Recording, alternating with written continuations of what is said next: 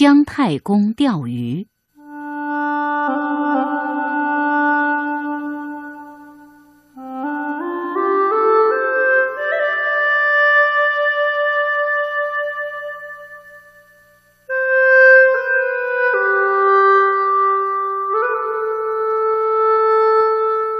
在中国历史上，有无数具备聪明才智和高尚品德的人，但只有一个人，后世的儒家、道家、法家、兵家、纵横家等各家学派的大思想家都尊奉他为祖师爷。这个人是谁呢？他呀，就是西周王朝的开国功臣姜子牙。说到姜子牙的大名，在中国几乎无人不知，无人不晓。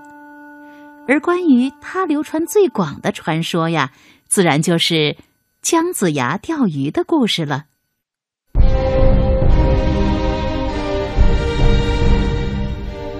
商朝末年，昏庸无道的纣王整天沉溺于酒色美女之中，生活奢靡，残忍暴虐。朝中正直的大臣们敢怒不敢言，百姓们也都怨声载道，生活痛苦不堪。这个时候，西边的周部落在首领周文王姬昌的治理之下，日益兴盛起来。周文王见纣王昏庸残暴，丧失民心，就决定推翻商纣的统治。可是他身边缺少一个有军事才能的人来帮助他指挥作战。一天，周文王在梦中见到了自己早已去世的祖父周太王，领着一个白胡子的老头儿走到了自己的面前。姬昌儿啊，这位老人就是你的好帮手，有他的辅助，你一定能打败商纣，成就伟业。姬昌。拜见贤人，不知道我要到哪儿才能找到您呢？就在周文王向那位老人拜谢的时候，梦却醒了过来。他想起梦中祖父所说的话，既高兴又苦恼。高兴的是，终于知道有个贤人能够辅佐自己成就大业；苦恼的是，到哪里去找这位贤人呢？周文王于是经常带着随从四处寻访贤士。有一天，他带着随从到渭水河边去打猎，只见一个白胡子的老头正坐在河岸上钓鱼。文王大队人马过去了，那个老头只当没看见，还是安安静静的钓他的鱼。老头，你没看见我们大王来了吗？还不赶快过来行礼！行礼。你没看到我正在钓鱼吗？钓鱼？怎么你鱼篓里一条鱼也没有啊？哎，你这鱼钩怎么是直的呀？我钓的可不是一般的鱼哦，我要钓的鱼自己会上钩的。切，这老头恐怕是个疯子吧？哪有鱼自己上钩的呀？前面钓鱼者是何人啊？呃，大王，那是一个疯老头他说他钓鱼，可这鱼钩啊都是直的，怎么能钓上鱼来呢？肯定啊，他脑子有毛病。周文王见这个老头头发花白，神情太弱，不像疯癫之人。他突然想起梦中所见的老者，于是便下车亲自前去询问。原来这个钓鱼的老人姓姜，名尚，他不仅精通兵法，还懂得五行术数。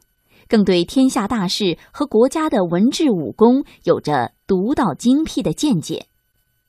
求贤若渴的周文王心中大喜，断定此人正是自己一直要寻访的贤人。先生，我是西伯姬昌。我祖父太王曾经托梦给我说，将来会有个了不起的贤人帮助我把周族兴盛起来。原来您就是我盼望已久的贤人啊！请您跟随我回朝，我们共商伐纣大业。姜尚素闻文王敬老爱幼，礼贤下士，是难得的明君，所以早就在这渭水河边等候你多时了。今日有幸相遇，江上一定竭尽全力和您共建周族伟业，让天下百姓能够安居乐业。原来姜子牙早就仰慕周文王的贤德，所以特意在渭水河畔假借垂钓之名来观望时局，希望能够得到周文王的赏识，使自己的才华得以施展。后来，姜子牙辅佐文王兴邦立国，还帮助文王的儿子武王姬发灭掉了商朝。姜子牙也因此被周武王封于齐地，实现了自己建功立业的宏愿。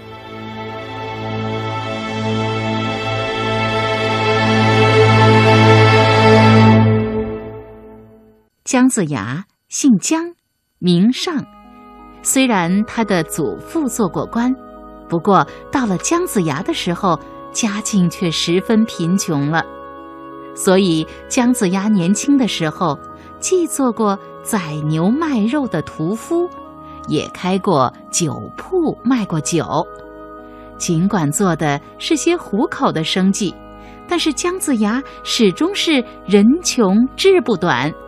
无论宰牛也好，还是卖酒也好，都不忘。勤奋刻苦地学习天文地理、军事谋略，研究治国安邦之道，期望能有一天呀为国家施展才华。正是因为多年的积累，满腹经纶、才华出众的姜子牙，终于在他满头白发的六十多岁，得到了周文王的欣赏和重用。由此看来，一个真正能够成就大事业的人，除了应该具备丰富的知识和突出的才能以外，是不是更需要有坚定的信念和顽强的意志呢？